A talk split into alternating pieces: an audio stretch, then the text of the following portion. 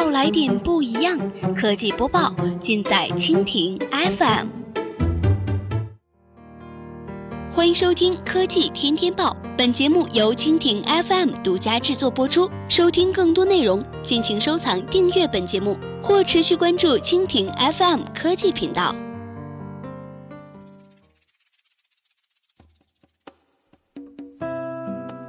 欢迎收听今天的海外播报。今天呢，我们来关注一下 Facebook 股价下跌，市值两个交易日蒸发近五百亿美元。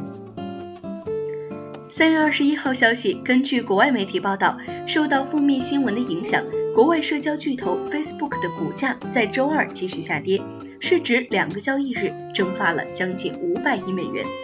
周二，美国股市收盘时，Facebook 股价为一百六十八点一五美元，较前一交易日收盘时的一百七十二点五六美元下跌了四点四一美元，跌幅为百分之二点五六。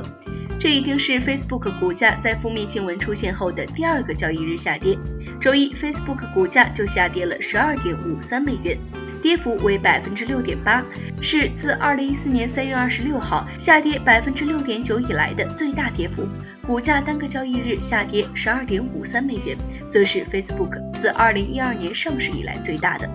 在股价连续两个交易日下跌以后，Facebook 市值也明显缩水。按照周二收盘时的股价计算，Facebook 市值为四千八百八十四点七六亿美元，市值已经跌破了五千亿美元。而在股价连续两个交易日下跌之前的上周五，Facebook 市值还高达五千三百七十六点七亿美元，市值两个交易日就下跌了四百九十一点九亿美元。除了股价和市值都受到了公司负面新闻的影响，Facebook 创始人 CEO 马克扎克伯格的身家也受到了波及，其身家在周一就缩水了六十多亿美元。